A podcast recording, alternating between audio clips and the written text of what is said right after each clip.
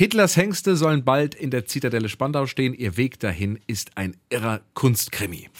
100% Berlin. Ein Podcast von RBB 888. Zusammen mit dem Berlin-Portal Berlin, ich liebe dir. Schön, dass ihr mit dabei seid. Hier sind Jana Schmidt und Tim Koschwitz und eine weitere vollkommen irre Berlin-Geschichte. Die Zitadelle Spandau bekommt im kommenden Jahr ein neues Highlight: Hitlers Hengste. Das sind keine echten Pferde, sondern zwei riesige Skulpturen aus Bronze. Drei Meter hoch und jeweils etwa zwei Tonnen schwer. Gemacht hat sie Hitlers Lieblingsbildhauer, der Künstler Josef Thorak. Schreitende Pferde, so heißt sein Werk. Und diese beiden Pferde haben eine abenteuerliche Reise hinter sich. Die Protagonisten sind die Rote Armee, Millionäre, die auf Nazi-Kunst stehen, schmuggelnde Limousinenfahrer, die Kunstwander des LKA und viele zwielichtige Gestalten. Gehen wir aber mal zurück ins Jahr 1939. Die riesigen Hengste stehen damals als Kunstwerk vor der Reichskanzlei, direkt vor Hitlers Arbeitszimmer. 1943 fallen Bomben auf Berlin. Zur Sicherheit bringen die Nazis die Thorak-Pferde nach Brandenburg. Nach dem Krieg nehmen die Russen sie mit als Kriegs Ausbeute und so landen die Pferde in Eberswalde, in einer russischen Kaserne. Dort stehen sie mit anderen Figuren neben einem schnöden Sportplatz.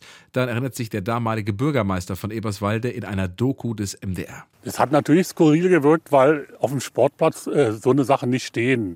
Aber wir haben uns keine Gedanken gemacht, weil im Grunde genommen ja in der Hitlerzeit und in der DDR unter Stalin und unter Ulbricht überall solche großen Figuren standen. Jahrzehntelang stehen sie dort unbeachtet bis Mitte der 80er Jahre. Dann kursieren in Künstlerkreisen Gerüchte über die Pferde neben dem Sportplatz. 1988 schreibt die FAZ einen Artikel darüber und kurz danach sind die Pferde plötzlich weg. Hm. Was mit ihnen passiert sei, fragt der Bürgermeister beim russischen Stadtkommandanten nach. Und der hat uns erzählt, diese Figuren sind weggekommen, als es in Alma-Ata damals zur Sowjetunion gehörend, ein großes Erdbeben gab und die Stadt zerstört wurde. Und da sind diese Figuren eingeschmolzen worden, um den Opfern zu helfen. Aber diese Geschichte ist falsch. Was keiner ahnt, die Pferde hat jemand gekauft. Rainer Wolf, ein Millionär aus Bad Dürkheim in Rheinland-Pfalz.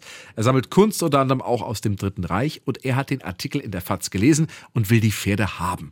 Über Mittelsmänner verhandelt er heimlich mit den Russen und das Geschäft zwischen den Kommunisten und dem Sammler von Nazi-Utensilien klappt. Gerüchten zufolge bezahlt er hier mehrere hunderttausend Mark. Aber Wolf hat ein Problem. Die Mauer steht ja noch. Wie kommen die Pferde also in den Westen? Die Lösung? In einer Scheune in der Nähe der Kaserne zerlegen zwei Schrotthändler die Pferde in Einzelteile. Dann schafft ein Mittelsmann die Stücke nach Ostberlin, unter anderem in die Wohnung seiner Geliebten. Das erzählt in der Doku des MDR der Spiegeljournalist Konstantin von Hammerstein, der in diesem Fall recherchiert hat. Und dort hinter dem Ehebett, äh, eingehüllt in Decken, standen die Köpfe. Und er stieg immer an, ab in einem der wenigen äh, Westluxushotels in Ostberlin. Und die hatten Fahrer, die ihre Westkundschaft vom Flughafen Tegel in Westberlin abholten mit großen Volvos. Und Schumacher wusste, dass diese Fahrer aus dem Westen bei diesen Touren immer Dinge in den Osten schmuggelten. Und da sagt er ja, wenn die vom Westen in den Osten schmuggeln, dann können sie doch vielleicht auch mal vom Osten in den Westen schmuggeln. Die Hotellimousinen werden an der Grenze nicht kontrolliert, also perfekt für einen Schmuggel. Am Checkpoint Charlie geht es von Ost nach West. In einer Halle in Aachen bauen dann Handwerker die Pferde wieder zusammen. Dann kommen sie nach Bad Dürkheim zum Sammler Rainer Wolf. Bei ihm stehen sie dann viele Jahre. Offiziell gelten sie als verschollen oder zerstört bis 2013 dann plötzlich ein Foto auftaucht. Es kursiert in Nazi-Kunst-Sammlerkreisen. Darauf zu sehen, beide Pferde in einer Lagerhalle schön glänzend restauriert.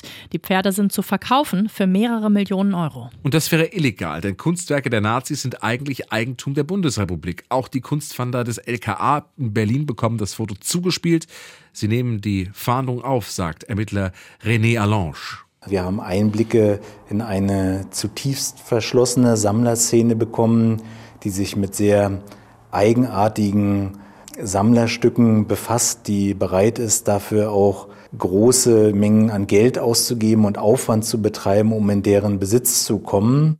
Die Fahnder dringen in die Szene vor und durchsuchen etwa das Haus eines Sammlers in Norddeutschland, wie eine Staatsanwältin erzählt. Es war so, dass wir die Pferde bei ihm nicht auffinden konnten.